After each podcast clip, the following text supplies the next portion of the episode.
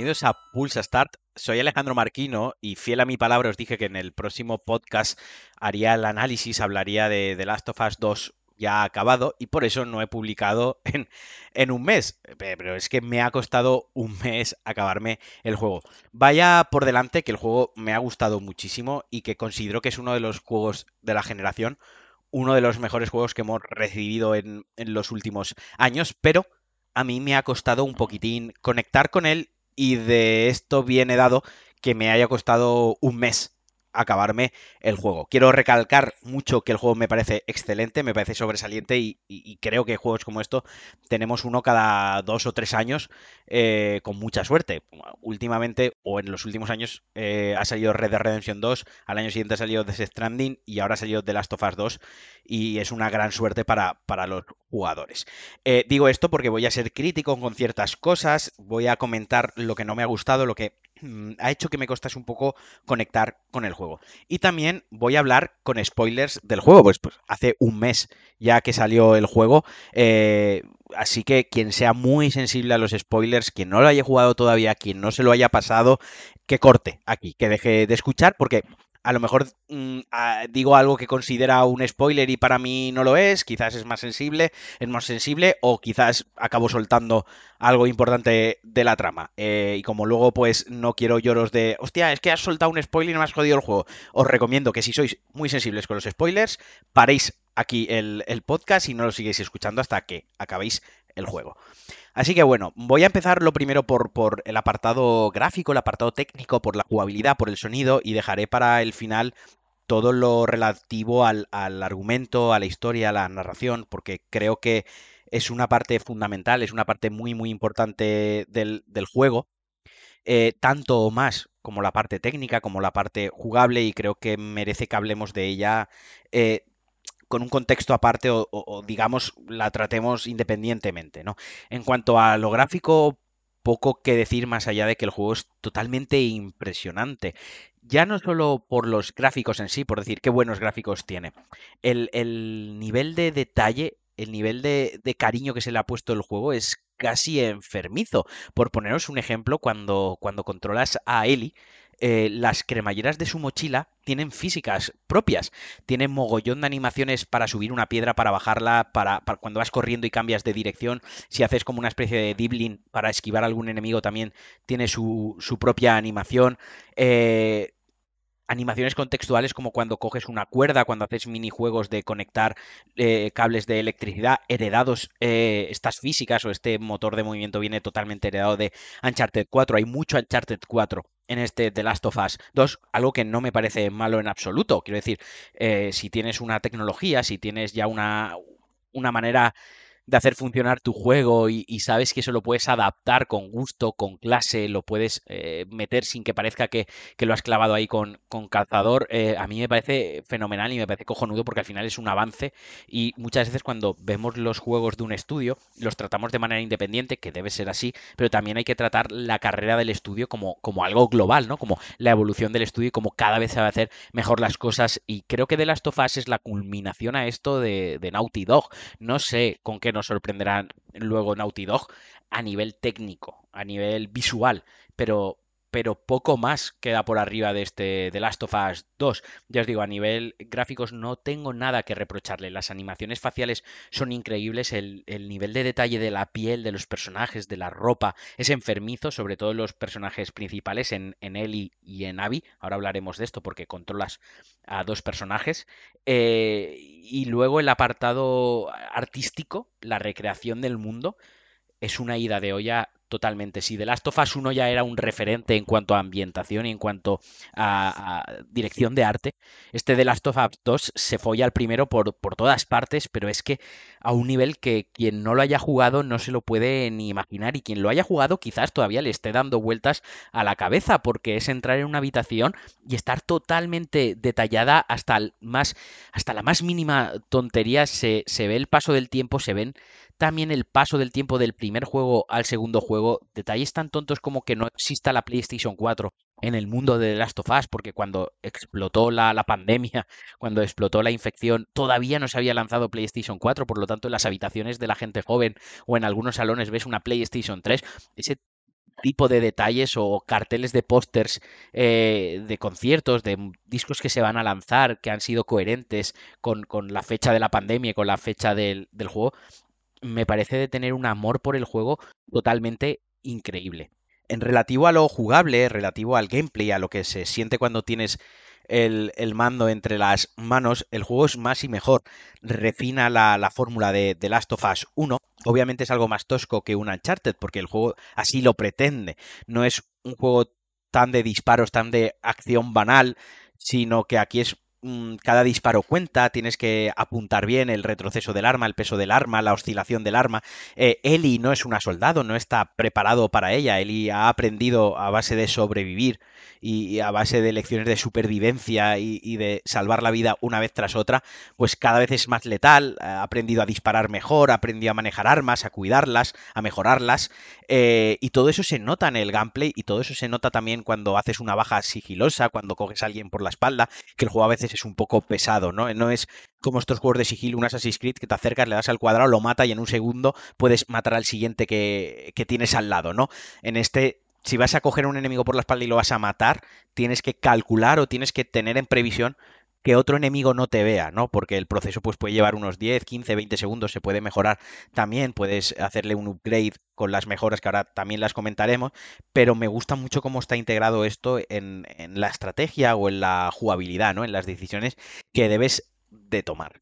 Así que por, por la parte de, de, la jugabilidad, el juego también me parece excelente. Han mejorado mucho el sigilo, la, la infiltración, eh, como os digo, el matar enemigos con sigilo está muy muy bien, pero también cuando te apetece pegar tiros, porque algunos momentos yo cuando se acerca un poco más el final de la, de la historia del juego, sí que fui un poco más, entre comillas, a saco. Me apetecía un poco más de acción, ¿no? Me apetecía más disparos. Así que eh, decidí optar por una vertiente más violenta, más agresiva, y también el juego cumplía excepcionalmente. Ya os digo, el, el feeling de las armas transmite lo difícil que es disparar en realidad bajo presión cuando te viene un chasqueador hacia ti corriendo y sacas la pistola, le intentas pegar en la cabeza porque cada tiro cuenta y te cuesta un poco atinar y darle. No sé, esa sensación de agobio, de presión está muy muy bien conseguida. En cuanto al apartado sonoro, aquí sí que hay una gran mejora eh, versus el primer juego, que tenía una ecualización de voces bastante mala, costaba escuchar los comentarios si jugabas en la televisión. Este, en este caso no, en este caso el sonido es increíble, pero además si lo jugáis el, con cascos, como, como ha sido mi caso, porque mi consola se volvía loca, mi, mi PlayStation 4 ya es prácticamente injugable, le, le, quedan unas pocas horas de juego y en cuanto acabe el juego con el que estoy la retiro ya para siempre. Eh, lo tuve que jugar con cascos porque no podía escuchar la televisión y el sonido era increíble. Hasta tal punto es el trabajo del sonido que llega un momento que eres capaz de identificar dónde están los enemigos por, por, el sonido, sin ni siquiera verlos. Si tienes un chasqueador detrás, si tienes un enemigo humano de patrulla y está pasando por detrás tuya, lo escuchas perfectamente. Eh, yo lo he jugado en, en castellano, el trabajo de doblaje, como siempre, es sobresaliente y todos los efectos de sonido como disparos, como saltos, incluso la respiración. Ayer leía un, hilo en Twitter que explicaba el, sistema que se había creado para los efectos de sonido de la respiración, que cuando saltas un obstáculo hace un pequeño jadeo, que es diferente al jadeo que cuando corres o cuando tumbas al suelo o cuando acabas de, con un enemigo, ¿no? Eh, todo esto conforma al final, mm, pues bueno, la, la sobresaliencia del, del, juego en este apartado. Y os digo, es un juego sobresaliente. Ahora bien, ¿dónde me ha costado a mí conectar con el juego? Y aquí es donde ya sí que vienen un poquito más eh, los spoilers, ¿vale? Aquí ya a partir de ahora ya empezamos con spoilers a saco. El juego parte unos años después de lo acontecido en la primera parte y sin demasiado entretenimiento, sin andarse con demasiadas vueltas, creo que una hora, hora y cuarto de juego, Joel muere. Esto es algo que por los trailers se intuía, por las conversaciones y por lo que habían dejado ver en los trailers quedaba claro, convirtiendo el juego, si la primera parte era una historia de amor y superación, de cómo una persona había perdido a su hija, cómo no quería crear vínculos afectivos con, con otra persona con otra niña y al final los creaba hasta el punto de salvarle la vida, condenando a la humanidad casi a la extinción o, a una vida de mierda por el amor que sentía por ella, porque al final la sentía como, como una hija. Este juego es una historia de, de venganza, es básicamente es la es la, el cuento es de, de Moby Dick, ¿no? Es que la, la, referencia, la alusión me viene perfecta. Quien haya leído Moby Dick, quien, quien conozca bien la fábula, entenderá perfectamente lo que digo, ¿no? Es como la venganza te destruye a ti mismo. O sea, puedes destruir a tu enemigo, pero el que seguro que acaba destruido y, y reconcomido por la venganza, el que no va a llegar a buen lugar, eres tú. Y este es el punto de partida de, de Last of Us 2, es el, tema que trata con una madurez excelsa. Creo que pocos juegos son tan maduros al referirse o al, dirigirse al jugador, al espectador. Y trata temas también como pues como la bisexualidad, la homosexualidad, incluso la, la, la gente transgénero eh, que ya tiene dificultades a día de hoy en, nuestra sociedad, pues imaginaos las dificultades que puede tener en un mundo posapocalíptico en el que la sociedad está totalmente rota y solo y se imparte la ley del más fuerte, ¿no? Todo esto se trata a través de la, de la, de la aventura, se trata con mucho gusto, con mucha clase y se trata de una manera muy, muy delicada y con mucho acierto. Ahora bien, a mí personalmente eh, hay gente que está elevando el juego a que, bueno, esto era necesario, no se había visto ni un juego, que bien, bien por Naughty Dog, bueno, para mí es algo normal en el sentido de que, bueno, me gusta que traten esos temas, lo veo que los han tratado muy bien, pero, pero bueno, ya está, o sea, forma parte del juego. Eh, quizás donde más me ha costado conectar con el juego es el hecho de que, de que primero juegues con Ellie y luego juegues con Abby, creo que esa triquiñuela que te quiere que quiere jugar contigo Naughty Dog se ve desde el principio, sí, se intuye. Y luego había otra cosa que esto sí que me ha molestado un poco más y era donde me costaba conectar con el juego. El juego tiene un planteamiento claro, es que tú acabes el juego empatizando con Abby. Eh, en Twitter se veía mucha gente que decía yo soy Team Ellie, Team Abby, ¿no? O sea, que se posicionaban hacia una protagonista o la otra, porque ambas son protagonistas, aunque para mí la protagonista clave es Ellie, porque en el prólogo controlas a Ellie y la historia en la historia acabas controlando a Ellie, lo que se cierra en la historia de Ellie, pero bueno, también es cierto que durante 12-14 horas controlas a Abby, así que es tan personaje como Ellie, pero creo que la historia se ha escrito, los personajes, el desarrollo de los personajes está hecho para que tú acabes el juego eh, poniéndote del lado de, de Abby.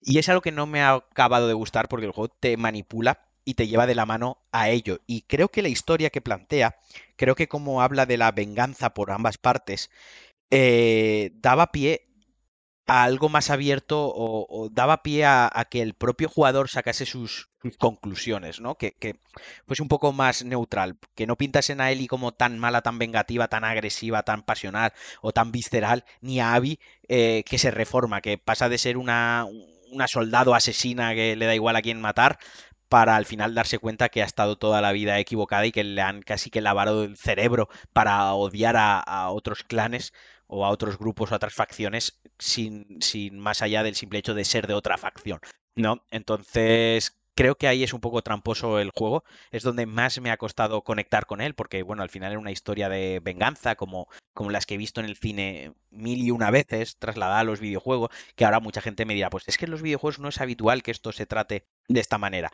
Tienes toda la razón, pero claro, si has visto, has leído cine, libros y demás, pues esta historia la tienes un poco trillada. Ya os digo, insisto, el juego me parece sobresaliente, creo que es un juego que debe de jugar todo el mundo que tenga el mínimo amor y la mínima pasión por los videojuegos, pero sí que es cierto que la historia está un poco trillada y que el final, a mí personalmente, me decepcionó un poco. Eh, aquí viene el spoiler total del juego. Al final del juego se, a Ellie se le plantea la situación de, de acabar con la vida de, de, Abby o no acabar con su vida. Y finalmente le, le perdona la vida y, y, Ellie acaba totalmente sola. Pierde a su pareja, pierde a lo que era la familia que estaba formando.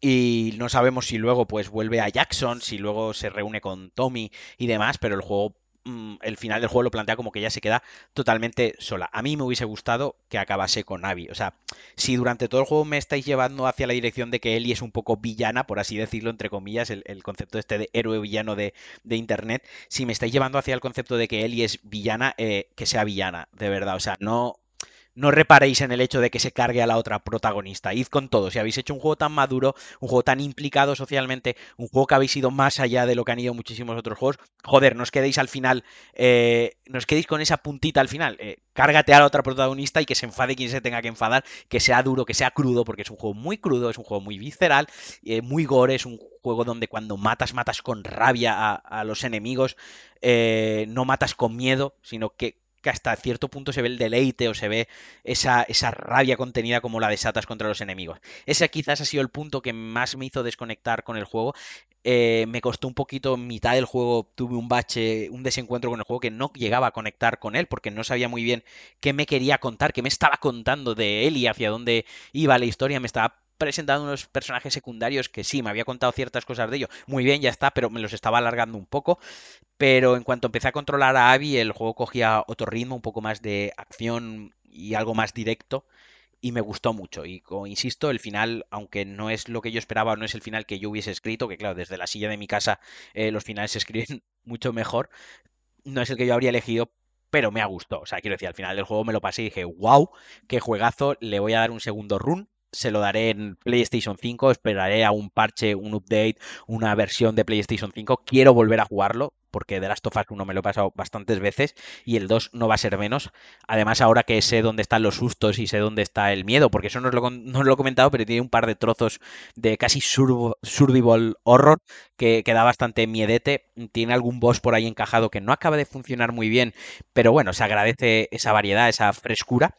Y en general, ya os digo, un juego sobresaliente, una obra maestra, un juego que deben jugar todos los aficionados y aficionadas a los videojuegos, no hay que dejarlo escapar porque es de estos juegos que crean un antes y un después y que pues 2020 se recordará como el año de, The Last of Us, al igual que 2019 es el año de Death Stranding.